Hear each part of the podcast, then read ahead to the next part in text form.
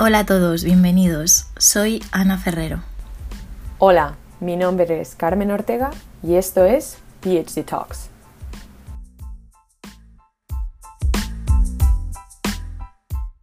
Hola Carmen, ¿qué tal? ¿Cómo estás? Hola Ana, ¿qué tal estás? Hoy es un día un poco especial para nosotros en los Estados Sí, ¿eh? Unidos. Estamos contando los votos. Justo estáis en el momento, porque bueno, este episodio lo estamos grabando el día de las elecciones, que está viendo el recuento en Estados Unidos de los votos. ¿Y está la situación tensita por ahí o qué? Está un poco, estamos todos expectantes. Yo diría que la palabra es esa. Desde luego, yo mm, ayer no me podía dormir, eh, porque hasta- la verdad que la cosa está muy, muy igualada. Pero hoy no vamos a hablar de política ni vamos a hablar de elecciones. Hoy que, Ana, ¿quién Pues hoy está con nosotros una chica que se llama Yvonne Lujano. Ella está haciendo su PhD en la Universidad de Arizona, en Arizona State University, y el PhD es en Education of Policy and Evaluation. Eh, su proyecto trata sobre la publicación científica académica abierta en estudiantes de doctorado, pero Yvonne, creo que igual tú nos lo puedes contar mejor, ¿verdad? Hola, muchas gracias por esta invitación. Gracias Carmen y Ana por tenerme aquí en este podcast. Estoy muy feliz, aunque también angustiada por esto que hablan de las elecciones. Efectivamente está, Eh. está tensita la cosa, bueno, está como muy un poco angustiante, pero gracias. Este, y sí, bueno, yo estoy estudiando este doctorado en políticas y evaluación de la educación en la Escuela de Educación, el Teachers College en, Arizona State University. Y pues sí, como mencionaron, a mí me interesa estudiar eh, las prácticas de publicación académica, dónde escribimos, qué escribimos, por qué escribimos lo que escribimos, este, y específicamente mirando a los a, este, estudiantes de doctorado. Entonces, ahí, ahí voy, con eso, con eso este, tengo bastante para entretenerme en estos días. Jo, pues tenemos la suerte de que entrevistamos eh, hace un par de semanas a un chico que eh, de hecho hace su doctorado en, en algo muy similar. Entonces me encantaría ver un poco también la diferencia entre qué es hacer la, la tesis en información, divulgación, básicamente científica, a nivel de doctorados, eh, comparando España con, con Estados Unidos. Ivonne, cuando a ti te dicen, te preguntan, ¿no? Que qué haces, y ya nos has contado lo que haces, pero ¿cómo le explicarías eh, qué función tiene esta tesis doctoral que tú estás haciendo eh, en la comunidad? Más allá de lo que es eh, en, un entorno universitario, si tienes que explicar pues cuál es la función de este PhD en, en la Bueno, comunidad. pues eh, tiene que ver mi tema con algún tema más amplio que es la universidad. A mí me gustaría mirar estudiantes de doctorado en universidades y bueno, la universidad que es esta institución que ya está instalada ¿no? en, muchos, en muchos países, en muchas comunidades. Es la, la universidad es una de las instituciones más respetadas, por ejemplo, en las, en la- en las comunidades, ¿no? Porque son centros de conocimientos, es, son centros donde se produce conocimiento científico, conocimiento académico, donde las personas que estamos ahí haciendo investigación científica, pues eh, nos hacemos preguntas, analizamos problemas, este, colectamos evidencia para poder analizar esos problemas y poder dar una, respuesta a preguntas que nos hacemos. Y mi tema tiene que ver con ese trabajo que acabo de describir, cómo se ve reflejado en lo que publicamos eh, en revistas eh, científicas. Probablemente la gente ha, ha, este, visto muchos, por ejemplo, ahora con el coronavirus y con todo el tema de la pandemia, pues muchos recursos de información que sirven para eso, ¿no? Para informarnos de qué está pasando con distintos fenómenos.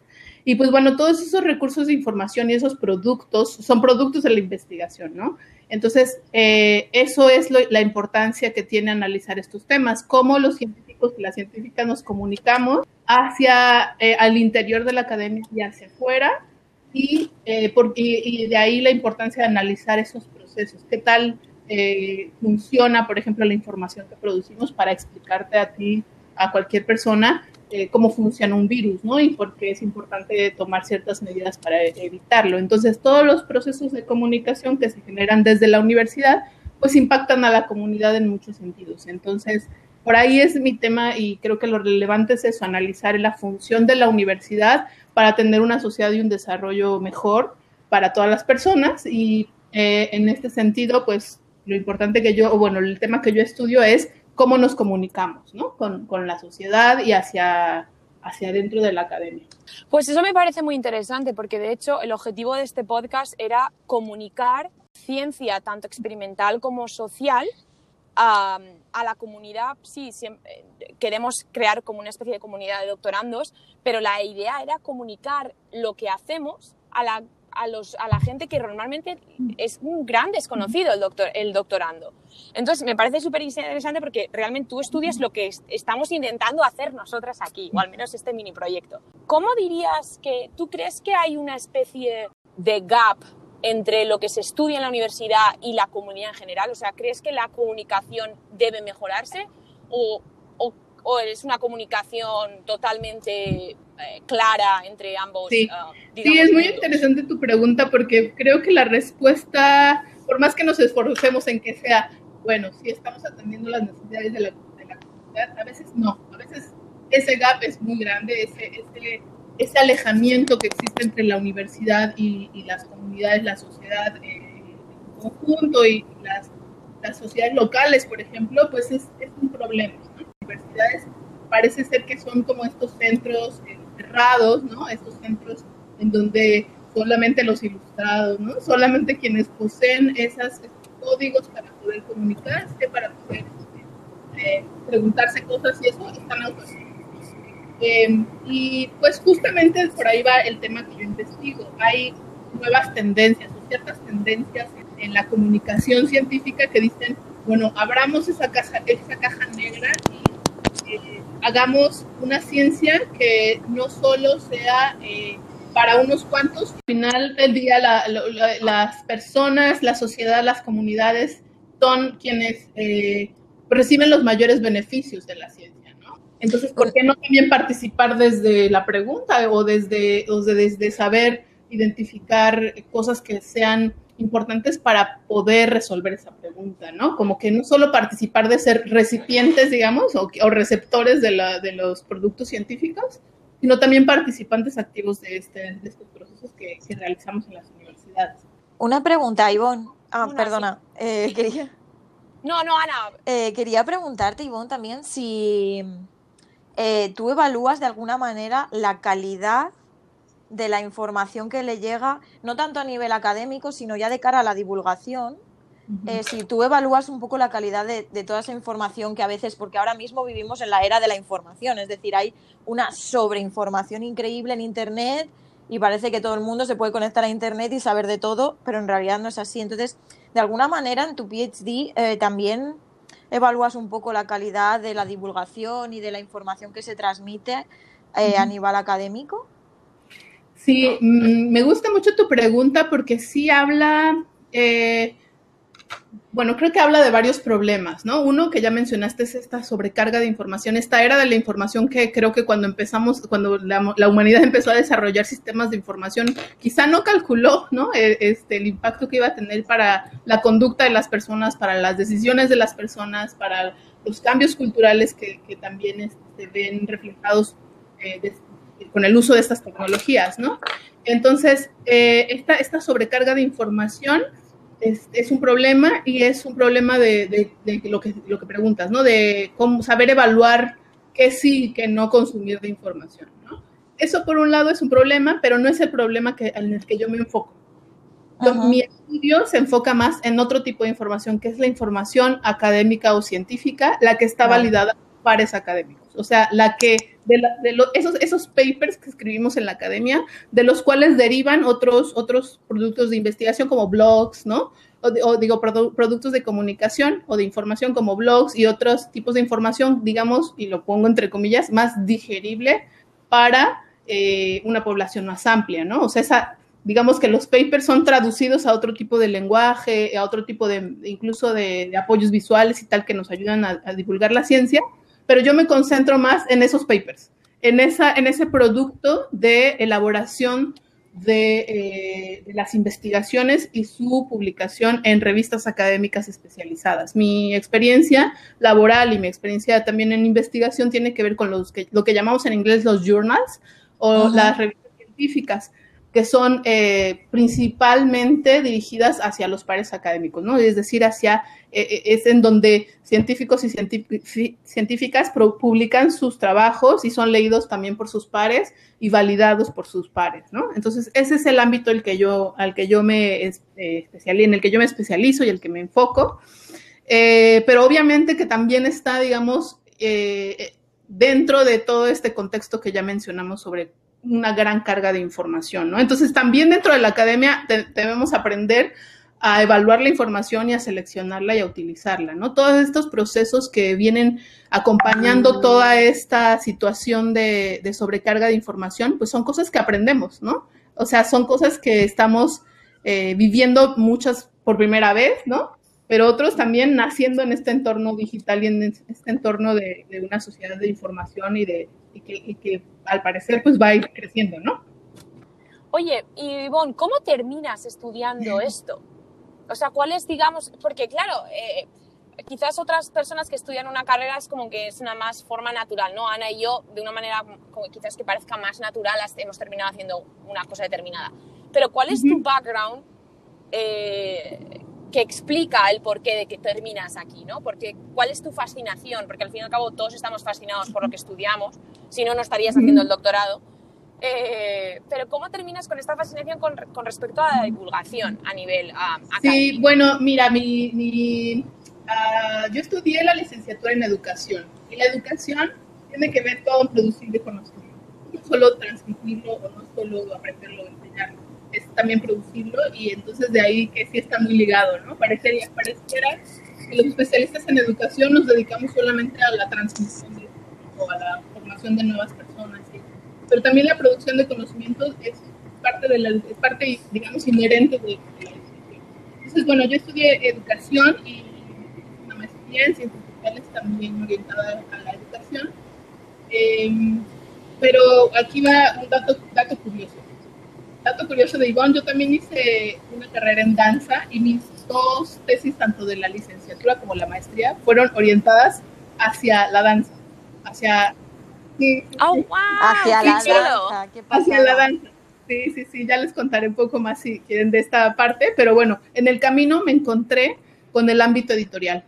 Eh, me encontré con las bibliotecas y con el trabajo en bibliotecas y el trabajo en revistas y, en comités editoriales de, estuve trabajando en un centro de investigación en México como parte del, eh, trabajo editorial que se hace ahí, o sea, producción de libros, en este caso era de libros, y me encantó justamente como la, ver la cocina, ¿no? O sea, el por dentro de cómo se hacen los papers y digamos de cómo se hace todo el proceso de validación del conocimiento a través de los manuscritos y revisiones y todo eso, y entonces así pasaron los años y después me encontré también en el camino con una muy buena oportunidad de trabajo para, para trabajar en, en México en una base de datos de revistas científicas que se llama Redalic, seguramente la conoce alguien oh. por allá en, en, la audiencia y bueno, ustedes quizá, es esta, esta, base de datos de revistas científicas de América Latina que son de acceso abierto. Y ya por ahí me voy encontrando también con este término que es acceso abierto que se refiere a no poner, a, digamos, a abrir la ciencia y,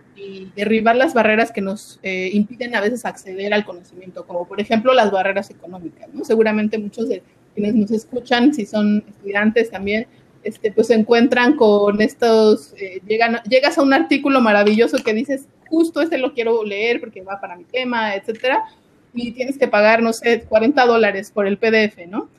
O de 400 dólares por todo el número completo de la revista.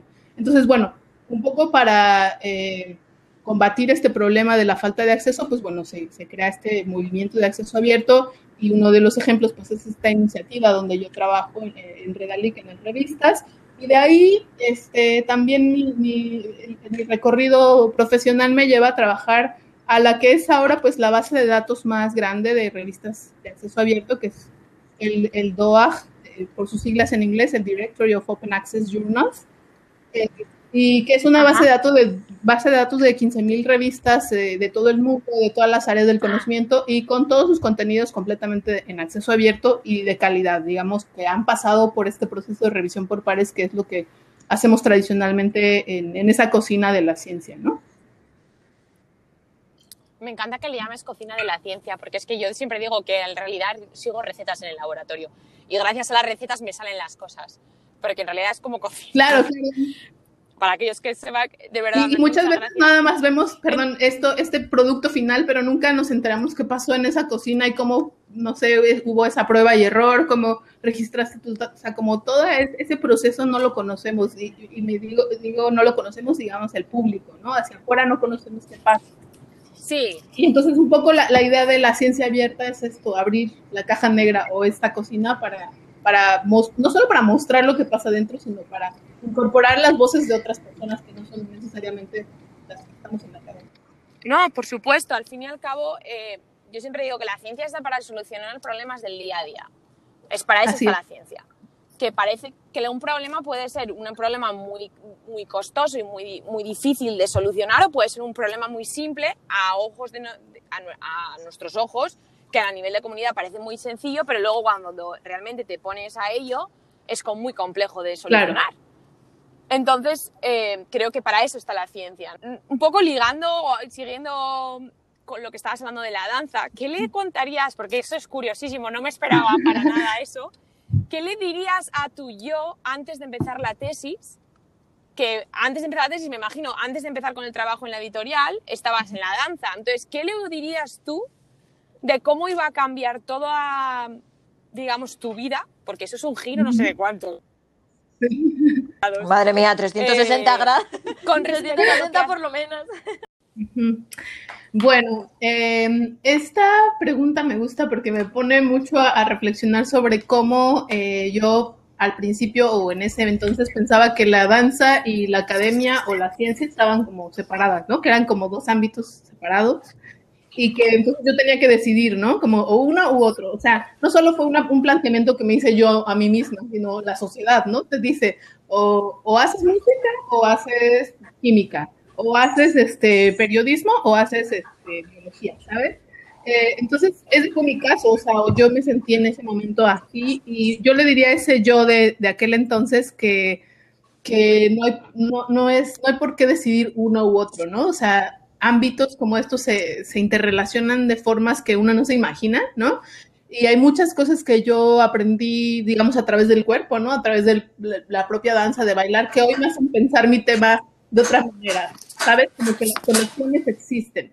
Yo no, yo realmente no me dediqué profesionalmente a la danza eh, tal cual como decir, este, bueno, eh, bailaba eh, como un trabajo fijo o algo así, pero sí me puedo nombrar bailarina, ¿no? Mi, este, mi asesor de tesis acá me dice, ¿por, ¿por, qué dudas que eres bailarina? O sea, tú eres bailarina aunque no te paguen por eso, ¿no? Entonces, bueno, volviendo a esa pregunta de qué le diría, yo le diría a ese yo, a ese Ivonne de aquel entonces que se vio en, en, este, en este dilema de decidir caminos, pues que los caminos se pueden encontrar y, se, y pueden converger de una de forma que uno no lo espera, ¿no? Entonces creo que es no, no perder lo que te gusta y, combinar con otras cosas que también te gustan. Eso, eso creo que es algo muy, eh, un, un, aprendizaje de vida que pues bueno, hoy eh, lo retomo y me hace la vida más linda, ¿no? Esta vida de, de, estudiante de doctorado que a veces puede ser muy estresante y muy cansada, ¿no? Este, la danza es mi acompañante y también mi acompañante no solo como físicamente, sino para pensar otras cosas que, que pues la danza como otras artes pues nos traen preguntas, ¿no? Y, y, y, planteamientos diferentes a los de la ciencia. Aquí quiero hacer un apunte, Ivonne, sí. porque eh, yo bailo pole dance, ¿vale? Desde, wow. desde, hace dos años y quería preguntarte exactamente qué tipo de baile, cuando, o sea, bailas danza, pero qué tipo de baile es. Me he sentido muy, muy identificada cuando has dicho lo de eh, bueno, un poco la, la, idea de la paz mental esta que te genera, ¿no? Sí. El bailar y el saber compaginar este tipo, o sea, estas dos actividades. Uh -huh.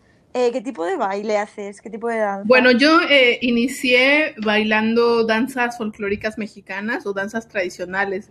Lares, ¿no? Son tres términos, pero mi, diferentes, pero mi carrera se, se llama danza folclórica mexicana.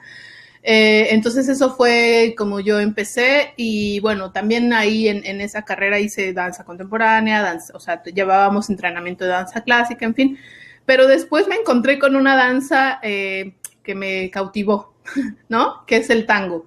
Yo, yo hice la maestría, la maestría en ciencias sociales la hice en Argentina, en Buenos Aires, en la meca del tango. Entonces, cuando me topé con ese baile, no solo al verlo, sino la primera vez que lo sentí, ¿no? Y que, que entendí como todo lo que tiene que ver, no sé, la conexión del abrazo, etcétera, pues me, me cautivó mucho, me conmovió y me, me, pues me, seguí aprendiendo y tomando clases y tal. Entonces yo soy una bailarina amateur, pero de tango. Eh, y bueno, eso, ahora, ahora me dedico, ahora es con la pandemia es muy difícil, ¿no? Para el tango es muy difícil. Sí. ¿saben? Y, y- y extraño mucho y yo sé que mucha gente estamos en esa misma como crisis, ¿no? De, de como, como de, de, de no tener esa esencia que es el tango, porque otras, otras danzas, otros bailes, como este pole dance y tal, pues no necesariamente requieren que estés con otra persona, ¿no? Eh, pero este, este baile sí y es triste, la verdad, no tenerlo por ahora, pero bueno, es mejor para que después reviva.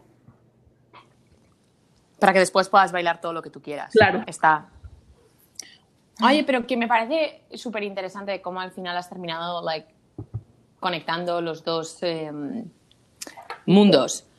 Sí, y sabes que no he todavía explorado esto que en, nuestra universidad, en ASU, es muy común o, o- o yo he visto en varios estudiantes que es eh, presentar, hacer como arts-based research. Yo no, no voy por ahí, pero me parece interesante cómo podemos este, tomar la, las artes también como metodología de investigación, ¿no? Y, y de hecho en la danza, no sé si han escuchado de este eh, concurso que hay que se llama Dance Your PhD, y, y se trata de como, es un ejercicio justamente de divulgación eh, académica o científica, en donde tú presentas tus ideas complejas o tus ideas, tus preguntas de investigación, etcétera, en un performance de danza, ¿no? Y hay un concurso y bueno, la gente este, pues, postea los videos y todo, o sea, pero es una forma que a mí me parece muy interesante de acercar justamente el conocimiento a otros, eh, a través de otros de lenguajes, ¿no? A un público más amplio que el de los propios pares académicos, ¿no? Buah, me encanta, me encanta la idea PhD Dance. O sea, Ana, tía, me flipa. Ana, tía. Por favor, voy a hacer eso. vas a presentar la tesis en un par de semanas bailando pole dance. ¿Qué te parece? Ostras, sería, sería. Mira que me putean mucho con eso en el laboratorio, ¿eh? Pero mira, ¿eh? Pues ahora ya les pienso decir esto. No, está genial. Hay gente que hace de todo, ¿saben? O sea, hay desde, no sé, danza contemporánea, ballet, tango, este, pole dance también, ritmos latinos, qué sé yo, un montón. Eh, Y siempre presentando como la idea de tu investigación, ¿sabes? O sea, no es como solo bailar algo que, o sea, no es danza por la danza en sí misma, sino es, es como ah, la aliada, digamos, de, de, de tu investigación o de, sí, de tu trabajo. Es otro, es otro lenguaje de comunicación. ¿no? Claro. Es como se está utilizando en ese momento. Oye, Ana, de verdad, yo quiero ver una dissertation pro- proposal en, en pole dance. No, no me la quiero perder. Y, y de verdad que en, en la universidad, en, ac- acá en ASU, este, sí hay gente que, que ya está defendiendo la tesis con estas cosas, o sea, es real, ¿no? Yo apenas una, una bueno, una chica que conocí de Bolivia, este, presentó, hizo su dissertation defense con, este, sobre sustentabilidad y una parte de su tesis, o de su, pro- eh, digamos, de su proyecto es, este, una danza. Entonces, Sí, efectivamente esto está ocurriendo y en, en universidades como esta, pues bueno, se, se abre esta posibilidad de buscar lenguajes o de formas innovadoras de poder presentar nuestra investigación. Me, Bueno, se quedan locos en la facultad de biología como eso.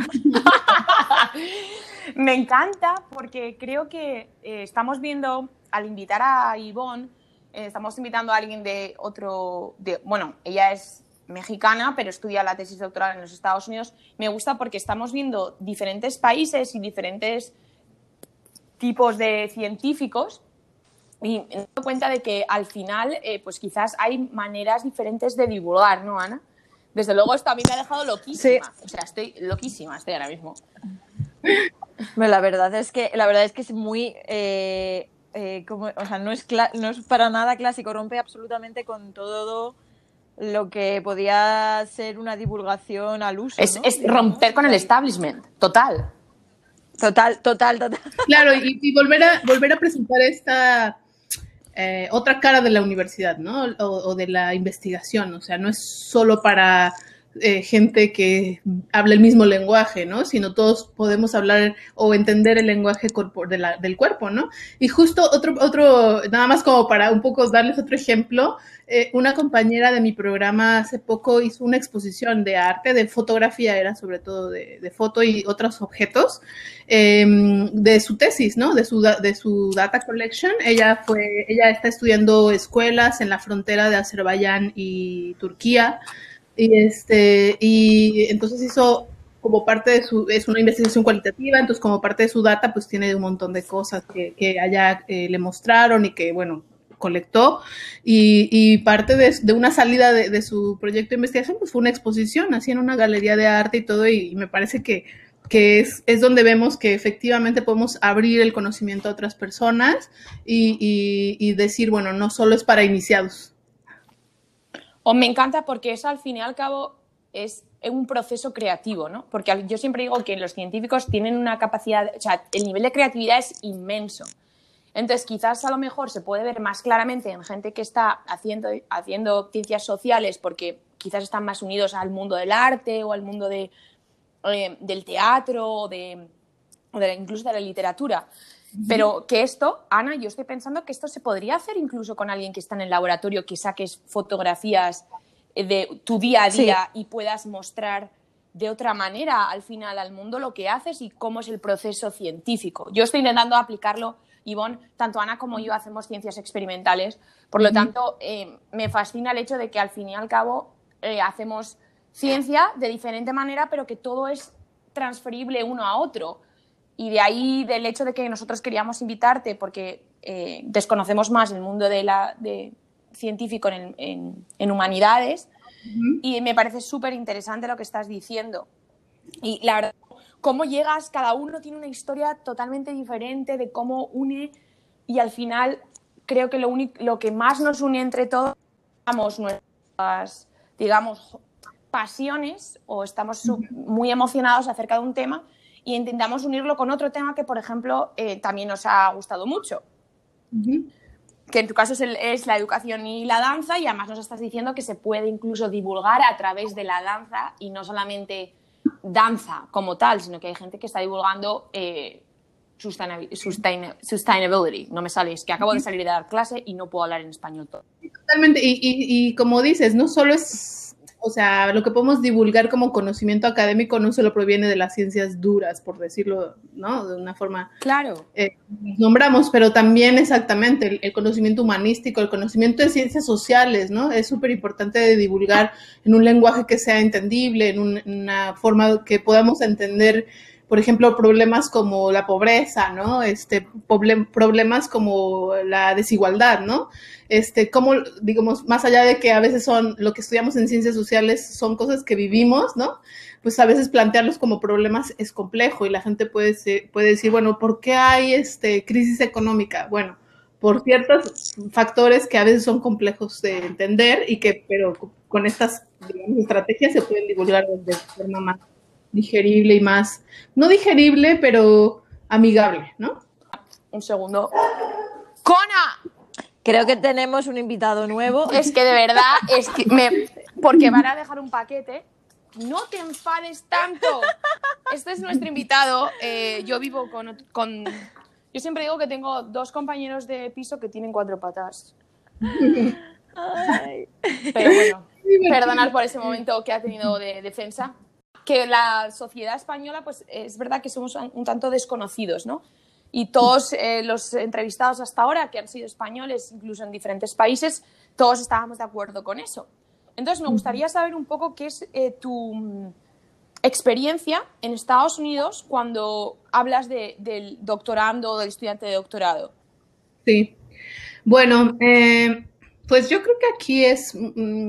Es una visión de, de ver, de, o sea, ver a las personas que estamos en la universidad un poco como la élite, ¿no? O sea, estamos separados de la, de la sociedad en muchas formas, tristemente, ¿no?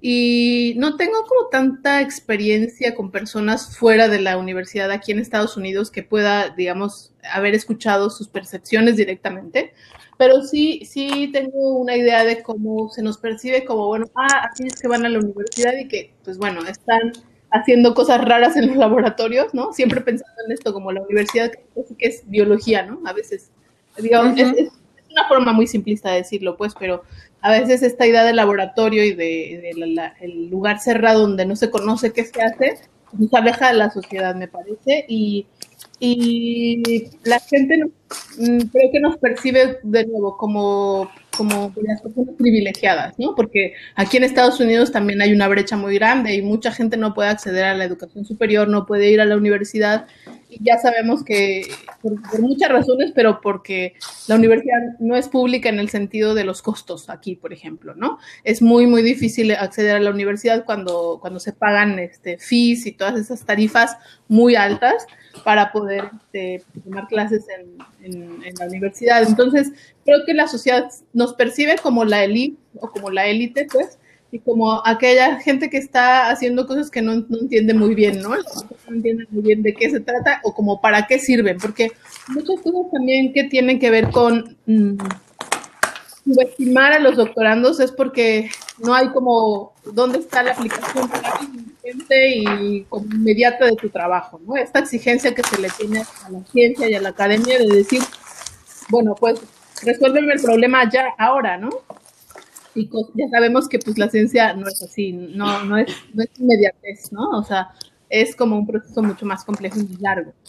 Eh, y yo diría que en, que en, México es similar, o sea, también creo que al ser como una elite los doctorandos, ¿no? O ser como una clase privilegiada y, y, un grupo de personas privilegiadas, pues nos aleja un poco de la sociedad. Estudiantes, yo creo que eh, estamos al contrario, ¿no? Queremos estar cerca, queremos estar como atendiendo las necesidades y los y, y las preocupaciones que tiene la sociedad, ¿no? Yo aquí en Estados Unidos me he topado con, con gente muy eh, digamos, muy preocupada por esto, muy empática, muy, muy preocupada por salir y decir, bueno, lo que yo estudio quiero que tenga un impacto directo en esta comunidad o quiero que tenga un impacto directo en esta problemática que seguimos este, estudiando, ¿no?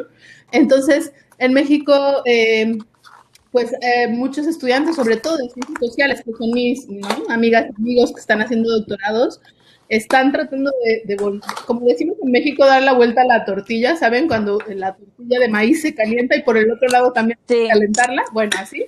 Es decir, bueno, sí, sí. por el otro lado también, este, seamos más empáticos con la sociedad, que eh, plantemos problemas y plantemos preguntas que van orientadas a, a, esa satisfacción de necesidades y a, pues, como lo decían ustedes, ¿no? A la mejora de, de la sociedad y del planeta, ¿no? Que nos, que nos necesita tanto a todos los humanos para que no nos vayamos al desastre completo. Has comentado que la danza te ayuda y has dicho, dices, has, lo has dicho, bueno, a veces me ayuda con el estrés y demás. Nosotros solemos hacer tres preguntas que les llamamos las tres preguntas de rigor. Y la primera es, ¿cómo podrías o cómo describirías en tres palabras tu estado emocional a lo largo del doctorado. Um... Puedes describirlo con música si quieres, ya que estamos ahora en esto de divulgar así un poco más alternativo. Pero, pero voy, a, voy a intentarlo solo como me dices, en tres palabras. Uh -huh. Bueno, a ver, ansiedad, eh, descubrimiento, adaptación. Oh, me encanta, tenemos dos nuevas, Ana. Adaptación y sorpresa. Adaptación. Innovando, innovando, innovando. El baile, nuevas palabras. Nos ha encantado, esto me encanta. Es todo súper diferente a lo que normalmente estamos Ana y yo acostumbradas. Me encanta. Y la, la, segunda pregunta suele ser es que, bueno, llega un viernes por la noche, sí. escoges eh, cerveza o vino. Vino, soy muy fiel al vino. Y es otra como yo. Bueno, sí, es verdad, soy más de vino. Y la tercera pregunta sería que nos contaras... Sí. Um, si tienes, bueno, creo que ya hemos hablado, de hecho ya, no, ya he respondido a esta pregunta, es eh, cuál sería una recomendación o qué, qué, te gustaría recomendar a alguien para poder pues, eh, manejar toda esa ansiedad de la que hablas y un poco esa incertidumbre, ¿no? que al final es la, todo el proceso de la tesis doctoral. Sí, bueno, tengo varias, pero una, una creo que es eh, recordar que nuestra salud está primero que todo, primero que la tesis, primero que las tareas y que las calificaciones y todo está nuestra salud, nuestra salud mental específicamente, ¿no? Eh, la verdad que para mí sí ha sido una sorpresa no tan agradable encontrar muchos compañeros y compañeras que pues lidian con este tipo de problemas todo el tiempo, ¿no? O sea, yo creo que no debería ser así, ¿no? No tendría por qué ser tan, tan este, eh, angustiante este proceso. Entonces creo que el, el, mantra de decir, primero es mi salud antes que otra cosa, es una primera recomendación. Me parece muy chulo lo que haces y que muchísimas gracias por haber estado con nosotras. No, pues gracias a ustedes. De verdad que me parece una iniciativa genial lo que están haciendo porque a veces escucharnos entre nosotros nos ayuda, ¿no? Eh, eh, escuchar otras historias similares de cómo vamos lidiando con, la, la vida académica y con la vida de estudiante de doctorado, pues es no sentirnos solos, ¿no? Exacto, eso es lo que hemos hablado, ¿no? Hacer un poquito de piña, hacer un networking, apoyarnos entre nosotros, escucharnos y decir, ostras, mira, otra persona que está como yo, otra persona que tiene mis mismas dudas, mis mismos miedos, está muy bien, está muy bien. Muchísimas gracias, Ivonne, me ha encantado hablar contigo y me ha encantado conocerte así vía virtual.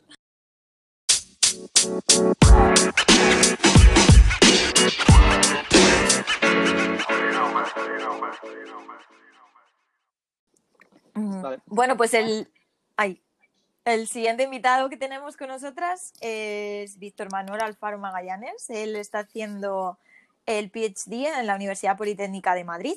Eh, está iniciando ya su tercer año y su proyecto de investigación es muy interesante. es eh, un proyecto de Iron Feme. Trata de averiguar eh, si la homeostasis del hierro responde de forma diferente al ejercicio de resistencia dependiendo de los niveles hormonales de las deportistas. O sea, él es especialista en ciencias del deporte. Eh, hola Víctor, ¿qué tal? ¿Cómo estás? Hola, ¿qué tal? ¿Cómo estáis? Bueno, ¿nos podrías contar un poquito más sobre tu proyecto? Yo lo, he introducido así un poquito, pero si nos lo puedes desarrollar un poquito más. Sí, claro. Básicamente es lo que, lo que has comentado, ¿no? pero bueno, no, justo por poner un poco en, en situación, Estudiamos esto porque normalmente pues, las mujeres, sobre todo las, las premenopáusicas, eh, tienen bastantes problemas de deficiencia de hierro y anemia, y en especial las, las, que se dedican a deportes de resistencia. Entonces, todavía sí que se entienden varios mecanismos, pero bueno, no sabemos del todo por qué, por qué está pasando esto, por qué se da tanta anemia en, mujeres deportistas. Y bueno, hay una serie de estudios más a nivel molecular y en animales que parece que indican que el estrógeno afecta a la, homeostasis del hierro, ¿no? Entonces nos planteamos si en un ciclo menstrual una mujer eh, va a tener variaciones en la principal hormona que regula el metabolismo del hierro, que es la psidina. Y como después del ejercicio esa hormona aumenta de forma considerable, y para que me entendáis, cuanta más epsidina hay en el cuerpo, menos absorción de hierro tenemos, ¿vale? Entonces, eh, eh, después del ejercicio esa hormona aumenta, sobre todo a las tres horas, y queríamos ver si el hecho de tener diferentes niveles hormonales a lo largo de un ciclo menstrual o eh, también estamos estudiando el uso de anticonceptivos orales y, el hecho de ser posmenopáusica, si verse esos diferentes estados hormonales que implican mayores o, menores niveles de estrógeno influyen en esa respuesta. Eh, Víctor, eh, estoy súper contenta de que estés en, el podcast porque, uno, yo a Víctor lo conozco personalmente y he trabajado con él en, la Politécnica y porque me parece, bueno, yo pertenezco al equipo de Iron Fem, o al menos eso es lo que yo me considero, y porque soy, soy mujer y me interesa muchísimo y es verdad que, Víctor, probablemente tú esto puedas hablar un poco más, hay muy poca información eh, sobre mujeres y, el, uno de los motivos que no hay tanta ciencia en mujeres es eh, la fisiología requiere mayor estudio porque desconocemos qué impacto tiene eh, todo el ciclo menstrual en muchos, en muchos procesos biológicos. Entonces, ¿cómo terminas, Víctor? Ya sé que, bueno, él es INEF, ¿cómo, ¿cómo terminas estudiando la fisiología de la mujer? Porque al final y al cabo es fisiología de la mujer por supuesto relacionado con deporte. ¿Cómo terminas? ¿Cómo empiezas? Un poco cómo es tu historia, digamos. Sí. bueno, primero sí, estoy de acuerdo en lo que has dicho en que hay menos investigación en mujer. Desde un punto de vista simplemente práctico, es que es más fácil estudiar a hombres porque eh, tienes menos variables en juego y es más fácil eh, estudiarlos y aislarlos, pero eso no quita para que sea igual de importante estudiar qué está ocurriendo en, las mujeres y si las respuestas fisiológicas, da igual que sean deporte o en cualquier otro campo, son diferentes. O sea que es igual de, es igual de importante. Lo que pasa que hay que invertir probablemente más tiempo y dinero, pero desde luego que merece la pena. Y luego que cómo ha acabado aquí, pues bueno, tampoco me voy a echar, me voy a echar flores. Cuando entré al laboratorio de fisiología, que estaba ya en tercero de carrera y me interesaba mucho, siempre me ha gustado pues eso de cómo funciona el cuerpo humano, siempre he tenido mucha curiosidad por, por, ello y entré en el laboratorio pues para seguir formándome en esto y ayudar y justo estaba empezando el proyecto piloto de Iron Fem, porque con el, el proyecto Iron Fem es con el que yo he hecho la tesis, pero antes de, de esto estuvo el proyecto piloto, que es donde estabas tú, tú también, Carmen, porque aún estabas aquí en, en España. Era mi, fue mi tesina máster. Eso es. Y, bueno, aquí está, estaban llevando ese proyecto piloto y tirando de él y, haciendo todo lo posible porque nos concediesen el, proyecto que, hemos llevado a cabo, la financiación para ese proyecto, que está llevando sobre todo la profesora Anabel Empeinado y la, y la alumna de máster y luego ya de doctorado Laura Barba.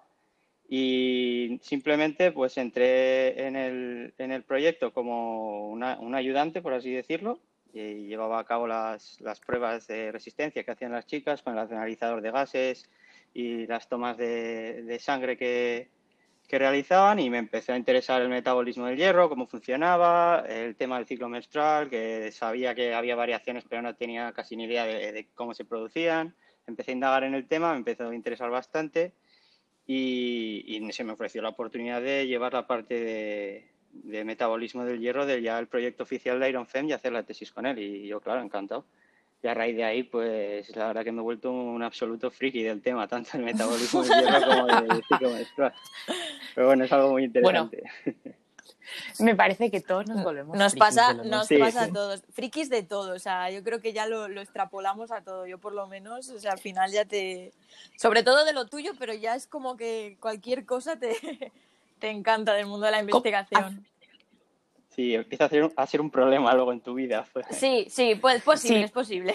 Sí, porque utilizas lo que, digamos, esa, digamos, ese trade personal, lo utilizas para todo. Entonces, cuando alguien te explica algo que te empieza a interesar, yo me vuelvo loca, me pongo a investigar el del tema. Y entonces, esto me pasa, por ejemplo, con la música. O sea, si tengo, en plan, de repente encuentro una, a alguien que me gusta nuevo y luego de repente sé toda su vida. Yo no sé si esto es porque por la tesis o qué, pero me dedico a investigar en plan de, ah, ¿por qué hace esta canción y tal? Bueno, no lo sé si es el doctorado, creo que nos volvemos un poco, un poco, taras, sí, luego otra, un poco manjaras. Otra cosa que me pasa a mí es que me cuestiono ya casi toda información que me llega y si no la busco en PubMed... No total, total. Y... Te, te, te, vuelves, te vuelves un obseso de lo que estaré buscando, lo que estaré leyendo será verdad y si lo busco en esta sí, otra sí, fuente, sí. y si comparo en esta otra fuente. Y a mí me pasa mogollón eso, tío. Tenemos un escepticismo bastante brutal, sí, es verdad. eh, lo admito, lo admito. Oye, Víctor, ¿y qué le dirías a tu yo, ya que has terminado estudiando esto y que te has vuelto un friki de esto? ¿Qué, ¿Qué, le dirías a tu yo de, de, primer año de INEF? A ver. Que cómo iba a ser tu carrera, ¿no? Porque imagino que llegarías con algún objetivo, ¿no? Para hacer INEF. ¿Por qué hiciste INEF y de repente ahora terminas haciendo investigación?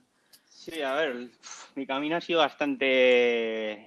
Ha ido bastante en zigzag, por así decirlo. No he ido hasta que llegué, por... bueno, cuando ya una vez que llegué ya al laboratorio, eso sí que ha sido bastante centrado en el tema del metabolismo del hierro, pero bueno, empecé otra carrera, cuando estaba en bachiller pensaba que quería hacer medicina, luego, bueno, un poco, pero siempre relacionado al, a, a, la fisiología, al cuerpo humano, ¿no? Pero a mí yo de primero, ¿qué le diría? Pues más o menos que hiciese lo mismo. Me lo he pasado bien en la carrera, profesionalmente hago lo que quiero, eh, estoy contento, eso, tanto a nivel personal y profesional con, con lo que tengo ahora mismo. Sí que es cierto que, bueno, depende, vosotros lo sabréis también, hay semanas que deseas no haberte metido en el doctorado y que dices qué fácil sería mi vida si trabajase de cualquier otra cosa, ¿sabes? Pero cuando lo pones todo un poquito así en perspectiva y estás un poco más calmado, mmm, no me diría, hombre, me daría consejos para no haber cometido errores que se pueden salvar, ¿no? Pero también de esos errores he aprendido. Pero estoy bastante, bastante contento con,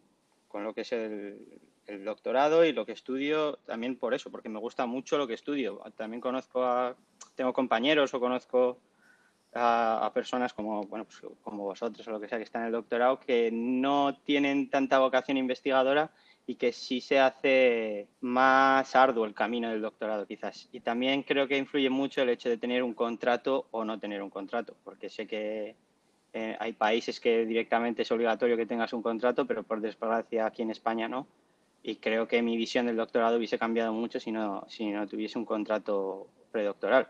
Que gracias a Dios lo tengo y me puedo dedicar a la investigación a tiempo completo y sin tener más preocupaciones en la vida.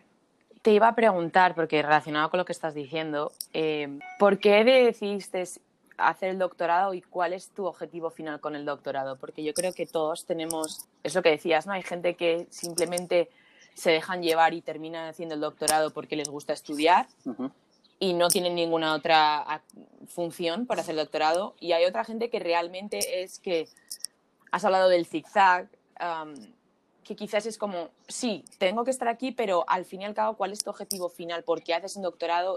¿Hay una razón más allá de, de, me gusta el tema y estoy aquí y lo hago?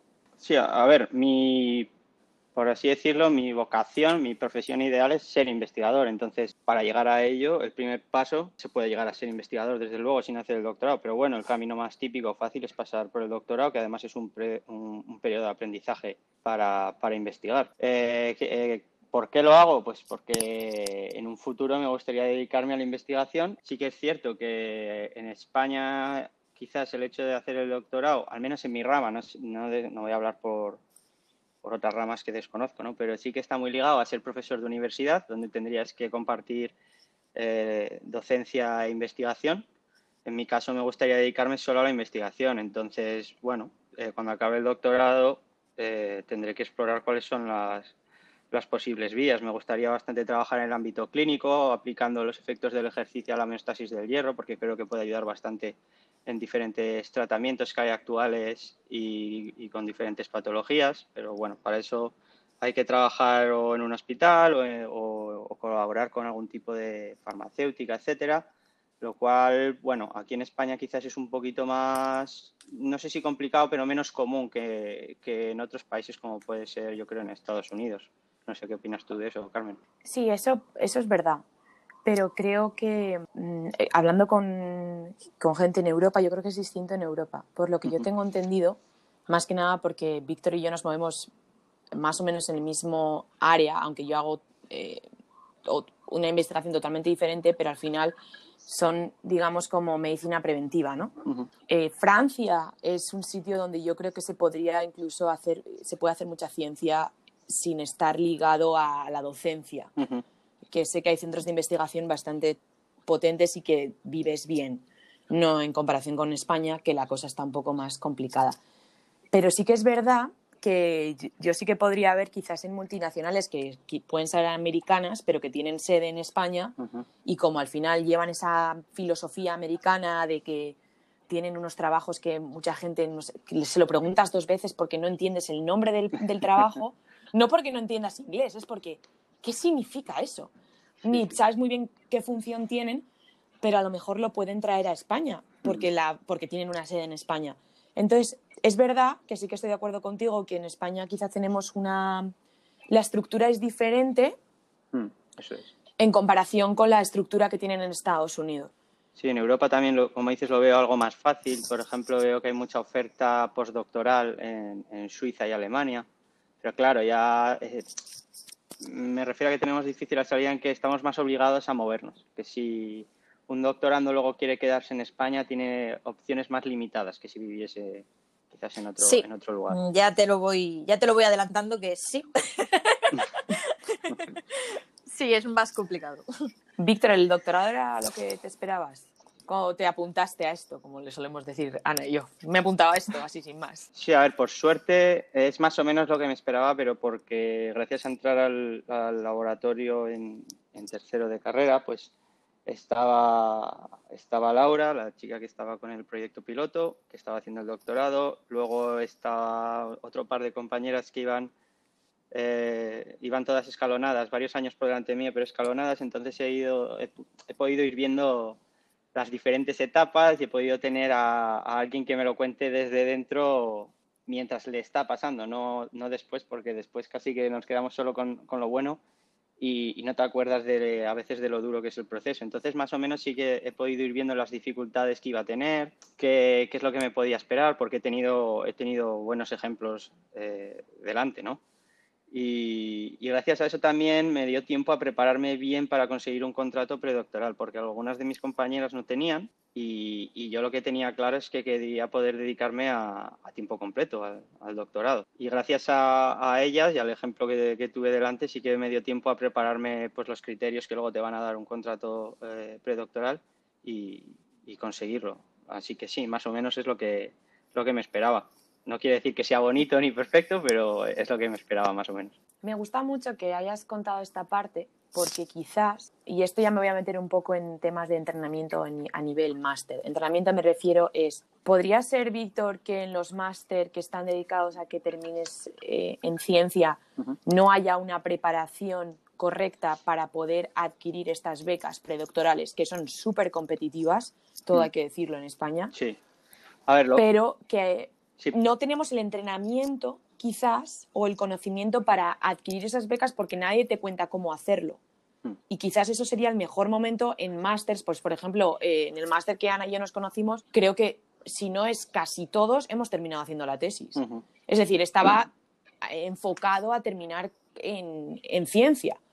Pero nadie nos explicó durante, podrían, haber, eh, podrían habernos explicado durante una asignatura eh, los, los, mecanismos para adquirir una beca predoctoral, por ejemplo. Hubiera sido súper... Ana, ¿tú qué crees de eso?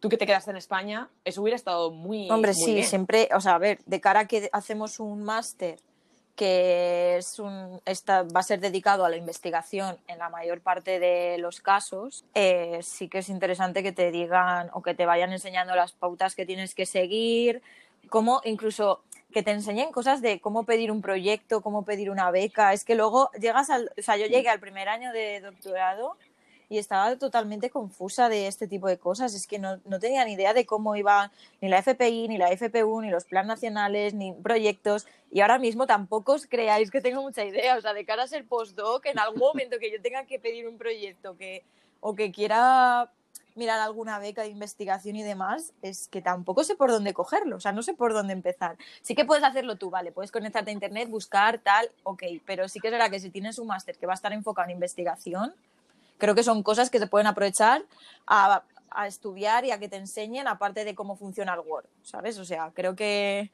la asignatura esa que tuvimos de tecnologías de la información es que todavía me acuerdo, Carmen, tía, te lo juro. Todavía me acuerdo de esa asignatura y enseñándote el Excel. Pues es un buen momento para que te enseñen también este tipo de cosas.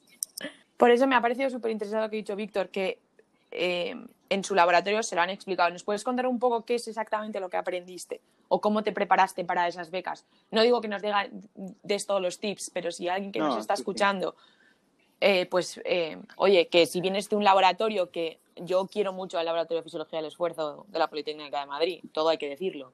Yo como yo soy un, yo soy un híbrido, yo, yo soy de la casa, pero soy como un foreign espécimen. A ver, sí, eh, bueno, yendo un poco con lo que acabáis de comentar, incluso antes que en el máster, que en la carrera te enseñen que el doctorado y la investigación es una salida profesional. Eso es otra de las salidas que te ofrece la carrera, porque a veces es que ni se, ni se comenta, se, se olvida.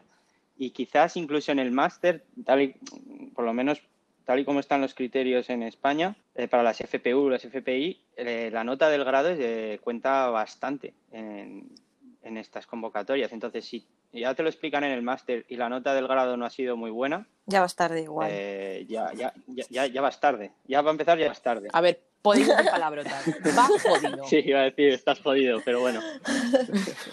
pero ya, ya vas tarde, ¿no? Entonces, bueno, que al menos te comenten que es una salida profesional que está ahí y que si realmente te interesa necesitas empezar a prepararla ya. Y luego en el máster sí que es cierto que te podrían enseñar ya de forma más específica qué tipos de convocatoria hay, cuáles son los requisitos, qué plataformas tienes para buscar este tipo de, convocatorias, dónde se ofrecen. Y, eso sí que lo he hecho un poco, bueno, un poco de menos, no, bastante, bastante en falta, porque bueno, a mí tampoco se, se me enseñó en el máster y de hecho tenía muchos compañeros que yo hablaba con ellos de, pues, de lo de la FPU, de que había que tener eh, congresos, de pues, publicaciones y podías, que tal requisito te daba dos puntos, por ejemplo, y mis compañeros flipaban porque se habían metido al máster un poco de nuevas, no estaban, no habían tenido pues la oportunidad quizás que había tenido yo de ya estar en un grupo de investigación aprendiendo y, es que no,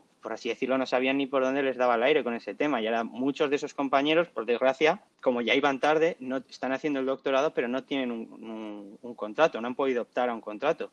Y son gente eh, igual de válida que yo, pero que tienen que compaginar su doctorado con trabajar. Y eso eh, pues merma mucho eh, lo que puedes sacar del doctorado y, además tu vida personal, que eso es otro tema. Que ya el doctorado te quita bastante vida personal, pues imaginaos compaginando un trabajo a la vez. Me hago una idea. Como. Sí. y como. Ana es de esas. Bueno, sí, que no sé cuál es eh, si vuestra situación es la misma. Sí, me, acabas de describir más o menos. Pero bueno. Esa es Ana. Yo no, yo soy como tú, Víctor que, vamos, que os pongo más en valor todavía, porque yo si algo tenía claro es que si no me daban la beca no quería hacer el doctorado y no sé si lo hubiese hecho o no. Igual luego ya cuando ves que estás metida hasta el cuello ya tiras para adelante, pero yo tenía claro que no quería hacerlo sin un contrato. No, por supuesto. No sé lo que hubiese tu, hecho. tu visión Ana, a mí me parecéis unos valientes. No, no, no. Unos valientes. no, hay que romantizar mi situación, de verdad. O sea, al principio, o sea, yo estoy orgullosa de mi trabajo, por supuesto, y bueno, es un poco lo que comentaba Víctor, ¿no? Que al final me vi aquí envuelta en esto porque empecé con un proyecto que se fue a pique y, por supuesto una vez que estás metida pues ya dices, venga, tiro para adelante, ¿no? Pero no hay que romantizar la yo creo que ahora mismo no hay que romantizar la situación de la gente que está haciendo la tesis trabajando. O sea, tiene mucho valor, por supuesto, yo no voy a decir lo contrario, pero es que si romantizamos esa situación y decimos, ¡buah, sois los putos amos, no sé qué! Es como que lo estamos aceptando, ¿sabes? Y me da rabia que se acepte una situación así, ¿sabes? Porque no debería ser así, no debería ser así yo no, me, No, debería existir, porque tienes dos trabajos. Exacto, Es, exactamente. No, ya, ya, ya sé, me eso. Yo, vamos, con todo el respeto, vamos, porque es que yo no me quiero ni imaginar, o sea, todo lo que yo he pasado en los últimos tres, porque ahora ya estoy de tranquis, porque ya he pasado todos los exámenes que tenía que pasar, yo ya estoy súper relajada, bueno, súper relajada, jaja, me río, ¿sabes? Eh, me... Pero es que no me lo quiero ni imaginar. A mí, me... a mí, si yo estaba estresada, y bueno, si todavía vivo estresada con todo esto de que sale una, que no me sale, que sí me sale, yo añadiendo a eso que dice, que, dice Víctor, o sea, tienes dos trabajos, eh, has comentado muy que yo siempre hago hincapié en eso, que necesitas una vida personal para divertirte, porque al, no, puedes, no podemos estar funcionando 24/7 durante cuatro o cinco años sin parar. O sea, eso se llama esclavitud. Y, esto, y el doctorado no debería de ser eso. Creo que como un trabajo normal, por supuesto, hay momentos en los que son más intensos que otros, pero eso como en cualquier otra, cualquier otra persona que esté trabajando, dependiendo de tu puesto de trabajo, tendrás momentos en los que estés con muchísima carga de trabajo que tengas que sacarla adelante y hay otros momentos que no. Pero vamos, que una, hay una hay una diferencia, por supuesto, cuando tienes contrato y no. y luego ya no hablemos de, si tienes una, relación sentimental que, vamos, eh, mi pareja tiene ganado el cielo y supongo que todas las parejas de los doctorandos también. Me encanta que digas esto. Es curioso, y esto podemos hablar aquí. Ana, no sé si te quieres eh, en el podcast, a mí me da lo mismo. Pero mi experiencia, Víctor, es que los chicos que estáis haciendo la tesis tenéis novia y las chicas no tenemos novio. La gran pregunta es ¿por qué? No lo, no lo sé, Víctor, pero estoy segura que tiene el cielo ganado seguro. Sí, sí, ya te lo digo yo. Ya, ya, de serie, antes del doctorado, ¿eh? Pero con el doctorado más. Bueno, ¿cómo se llama ella? Inés, Inés. A ver, Inés, ponte en contacto con nosotras y coméntanos. sí. Eh, pero. No, pero yo conozco tanto chicas como chicos con y sin pareja. También supongo que será un poco la, experiencia personal que tengamos cada uno de la, de la gente que conocemos haciendo el, el, PhD, ¿no? Pero bueno, las chicas que conozco yo han tenido pareja o, o no. También, pues yo creo que es un poco, un poco variable. En mi caso, ya digo, todo mi programa, las mujeres o entraron casadas al. Hablamos de Estados Unidos, ¿vale? Lo de la casamiento en España todavía es como. No es... es real, sí, es real. No, no, llegan casadas. Si llegan casadas, eh, digamos que sobreviven el doctorado. Si llegas con pareja, las mujeres lo dejan a lo largo del doctorado, mientras que los hombres no. Es curioso. A mí me ha resultado muy curioso porque con mucha gente que me he encontrado ha sido así. yo hablo de Estados Unidos, ya en, en España ya no, no puedo decirte, pero sí que es verdad y creo que Víctor tiene razón, ser la pareja de un estudiante de doctorado tiene tela. Sí, sí, sí. Porque es verdad que es un trabajo, pero creo que el problema es que como nos llevamos el trabajo a casa, siempre estamos trabajando. Es, y cuando eres investigador, siempre estás trabajando. Y yo esto lo digo como hija de científico. Mi padre está todo el día trabajando, a día de hoy. Y eso ya es, bueno, ya está, ha ido, ha ido tres veces y ha vuelto. Quiero decir, y es porque nos gusta mucho lo que hacemos, que tenemos esa suerte, pero que a la vez es, pues tiene esa parte negativa, digamos, que nos traemos el trabajo a casa y por eso yo creo que Víctor es cuando dices, ¿no? Que tienes Hay que aguantar mucho. Tengo que sí, sí porque hay días que... Víctor, dilo, dilo. no, sobre todo que, a ver, nosotros es más fácil hablando entre nosotros, por así decirlo, comprendemos un poco esa enfermedad que tenemos en la cabeza pero alguien que no comparte tanto esa, esa afición casi, ¿no? Porque lo nuestro es, profesión, pero es afición también. Pero alguien que, eh, que vea de forma externa todo el esfuerzo que pones a cambio de a veces nada, o de que dices, oye, que te van a seguir pagando lo mismo, eches las ocho horas que tienes que echar o eches 17, ¿sabes? Y si estás echando 17 horas, me estás quitando a mí unas cuantas de estar conmigo. Entonces es difícil que, que alguien entienda esa, esa afición y que tú inviertas horas en ello, pues por, por puro interés personal. Es muy complicado, sí. Entonces, eh, eh, por eso yo decía eso que tiene el cielo ganado, porque yo siempre se lo agradeceré mucho a mi pareja que lo ha comprendido y, y lo respeta. Y también le agradezco que, que gracias a ella no estoy 24/7 pensando en lo mismo y creo que tengo una salud mental bastante decente gracias a ello a que también me ayuda a desconectar. Entonces sí que si tienes a alguien que externo que te dé un poco ese, ese equilibrio, ¿no? ese, ese cable negro que va, que va a tierra, esa toma de contacto es bastante de agradecer. No puedo estar más de acuerdo con Víctor. En mi caso no es eh, una pareja. Son muchas parejas. Quizás porque también este. Son... No, no muchas parejas. Por favor. A ver, mamá, no te agobies. No, es, es he de reconocer que, bueno, soy una persona muy extrovertida, pero es verdad que eh, he forzado o quizás me he obligado más a ver a, mis amigos, es decir, de decir sí a pesar de estar súper cansada, porque lo que dice Víctor, igual has estado, llevas toda la semana trabajando mm, entre 12 y 14 horas diarias, que no es solamente el estar en el laboratorio de pie, es la todo el uso intelectual de tu cerebro, porque parece que yo esto hasta ahora nunca me había ocurrido, pero yo he tenido resaca de pensar. Te lo juro, o sea, yo decía, digo, si no puedo pensar más, ya la cabeza no me da. Has llegado al 100%. al final del día eres un poquito... Sí, has llegado al 100% de pensar, o sea, ya está. Sí, de verdad, yo cuando hice los exámenes, que son unos exámenes que duran una, un mes y medio, que es lo puedes, los puedes hacer dos veces. Si, si suspendes la segunda vez, te echan del programa. Entonces, el estrés es añadido de que te quieres quedar, pero tienes que pasar los exámenes. Yo jamás, luego que tuve resaca mental, no sé cómo llamarlo, me sentía el día que terminé los exámenes que parecía que me había pasado un camión por encima. Que, de hecho, yo tuve la suerte de que yo vivo con,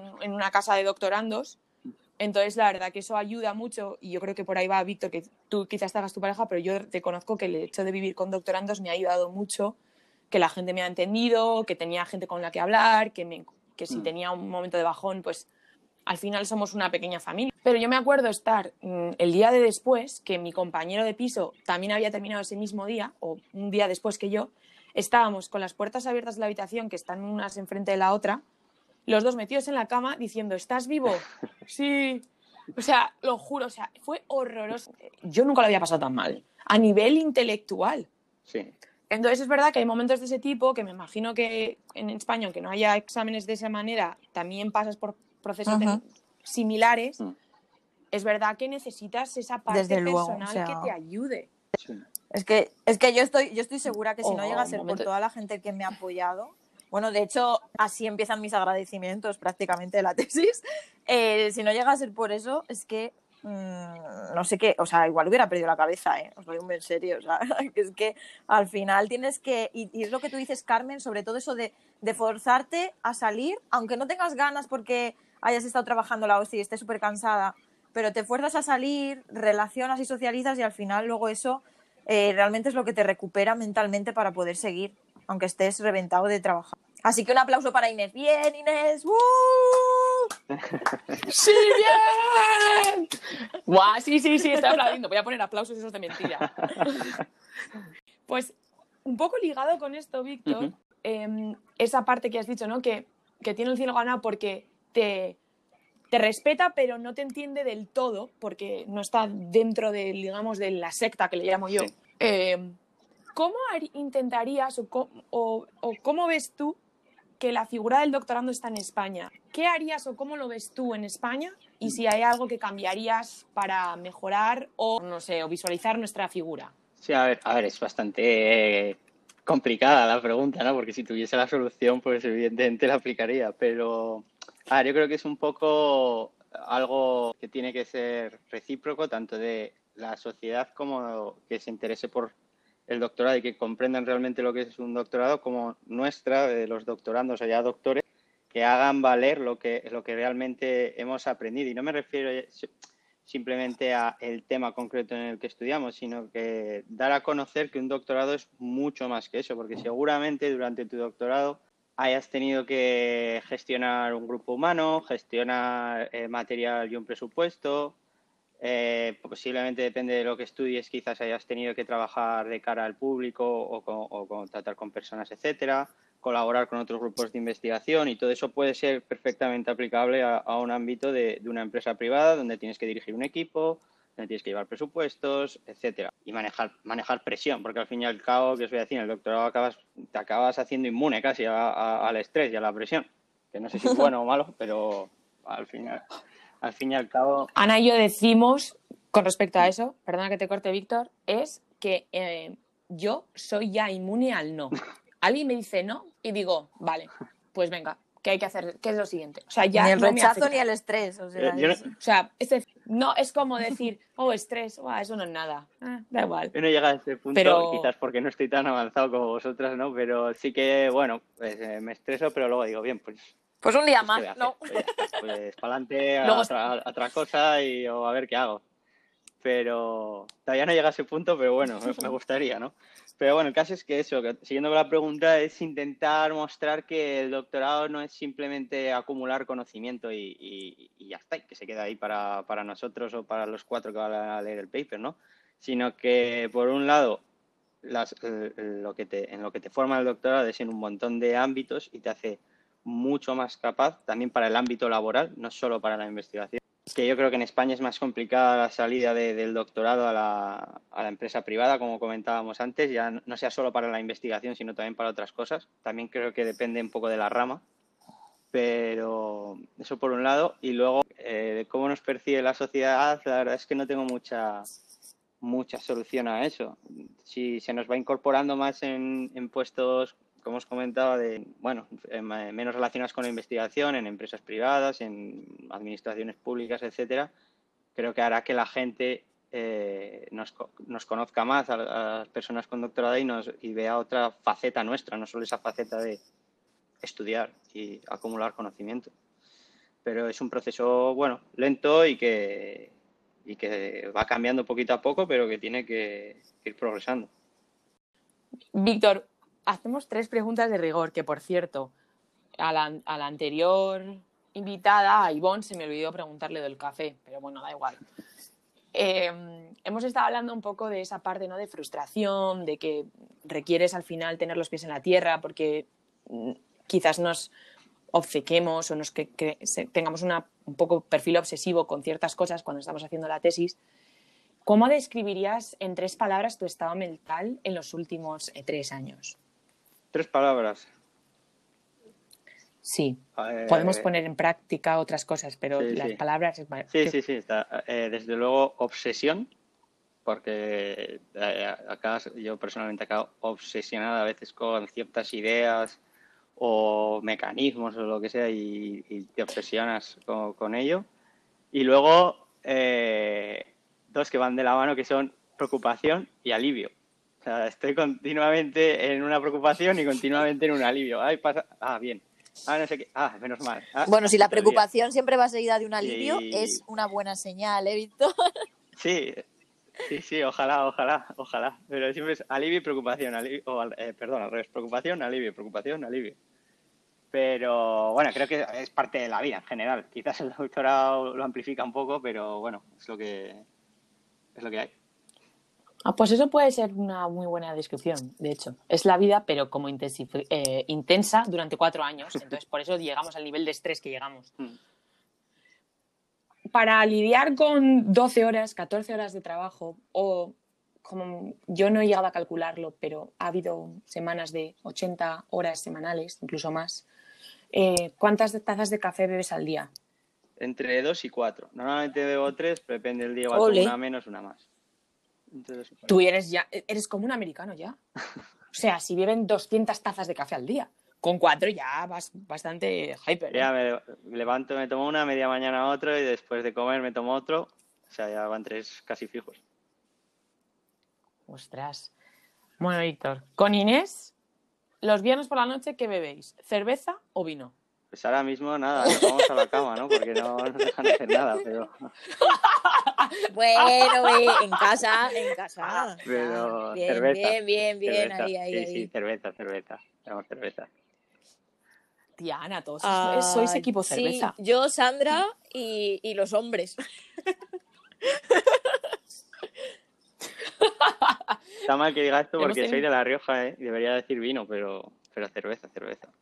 Es verdad, Ay, es verdad, hemos dicho, Víctor, era secreto. Bueno, nada, no pasa nada, los Riojas te lo perdonarán. Esto lo cortáis. Ya está, esto lo cortáis y, ya está. Esto lo cortamos.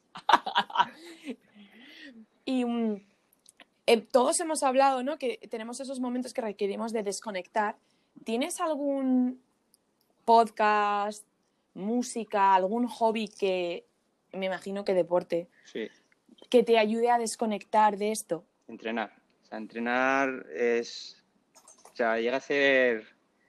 A ver, no voy a. No Necesario. pero eh, para personalmente, personalmente sí. Es muy, muy importante entrenar. O sea, para mí es. Todos los días entreno prácticamente. Es algún día que descanso para no petar. Pero a mi cabeza lo ayuda muchísimo. Y si no entreno, mi cabeza está peor, menos despejada, tengo peor humor. Mmm, soporto menos, soy más irascible quizás. Y ¿Qué entrenas, mucho entrenando, la verdad. O sea que...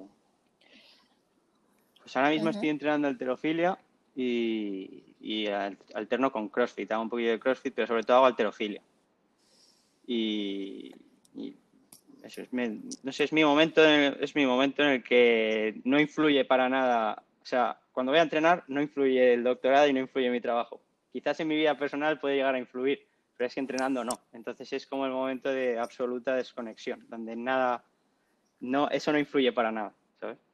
Entonces lo necesito. Creo que los tres, creo que los tres que estamos aquí ahora mismo entrenamos los sí, tres. Y, es, y lo vemos, yo creo que lo vamos, lo vemos exactamente igual. O sea, yo por lo que he hablado con Carmen, eh, el ejercicio físico, además es que a mí me, me da una paz mental, total. O sea, el ratito de, de entrenar eh, sobre todo cuando hemos estado en confinamiento, porque llegó un punto que yo escribiendo la tesis en el confinamiento era como la obsesión eh, por tres, ¿sabes? Eh, yo creo que entrenar fue lo que me, me, mantuvo un poco como siendo una persona humana y no una cosa ahí robótica rara, ¿sabes? Que más allá, digo, de, ese rato de, entrenar, es que luego el hecho de entrenar y que te mantiene físicamente mejor y mentalmente mejor. Vamos, ahí está PadMed para, para darnos la razón, ¿no? Pero que ayuda, te ayuda a estar, a levantarte al día siguiente, aunque estés un poco más cansado físicamente, yo me levanto mejor mentalmente, me, me, me ayuda a estar más preparado, vaya, en general. No, no, quiero decir que sea, vamos, esto la, la, panacea, pero en mi caso es que si no entreno no, no, no estoy bien, no estoy igual para mí ha sido fundamental. Yo te reconozco que hay ciertas cosas que mm, yo recomendaría a cualquier persona que está empezando el doctorado. Una de ellas, si no son deportistas, mm. que encuentren el deporte. O sea, aunque sea andar, me da lo mismo. Pero mm, yo reconozco que, de hecho, yo he reconectado otra vez con un deporte que lo practicaba cuando estaba en el instituto, que yo he, sido nadadora. Y la y he vuelto a nadar. Eh, estoy entrenando fuerza también, pero he vuelto a nadar. Mm. Y la paz que me produce a mí la piscina, que parece como un rollo para mucha gente, para mí yo he llegado a estar escribiendo la tesis, entrar en este bucle que entras a veces que dices es que no puedo escribir más porque no me da, porque no puedo pensar, no estoy creativa, mm. y decir, me da igual, no debería irme a entrenar ahora porque se supone que tengo que estar trabajando, pero me da igual, me marcho a la piscina, me voy una hora a nadar, mm. me vuelvo a casa y puedo seguir escribiendo. Sí, sí, sí. Es como un reset, un reset del cerebro, es, una pasada. Sí, yo hago exactamente lo mismo. Hay días que, bueno, más o menos tengo un horario para entrenar, pero como hay días que entreno, tengo suerte tipo de entrenar en la facultad allá, hay días que, que digo, oye, que no, que no doy para más, bájate ya a entrenar. Te bajas a entrenar, estás ahí un par de horas, se te va un poco lo que tenías en la cabeza y llegas a casa y ya es como un, un reset, lo que dices, empiezas otra vez de cero, recargo pilas, se te ha ido ese bloqueo mental y puedes, y puedes seguir, seguir trabajando. Y encima yo me quedo más tranquilo porque ya he hecho los deberes del día, ¿sabes? Es como que... Pues nada, Víctor, sí. Buah, de verdad, Víctor, muchísimas gracias por todo. Ha sido un placer. Nada, vosotros. La verdad que está bastante, eh, bastante a gusto y Genial, pues nos alegramos hablando con vosotras. Vamos a despedir a Víctor y que los próximos eh, capítulos ya estamos preparando capítulos en inglés con gente súper interesante y gente que me gustaría dar una pequeña pincelada de lo que nos espera es tenemos a un estudiante de doctorado en música. Por lo tanto, vamos a hacer una mezcla brutal en el podcast para esta temporada. Eh, os mandamos un abrazo muy fuerte. Un abrazo muy fuerte. Y os esperamos en el próximo capítulo. Chao.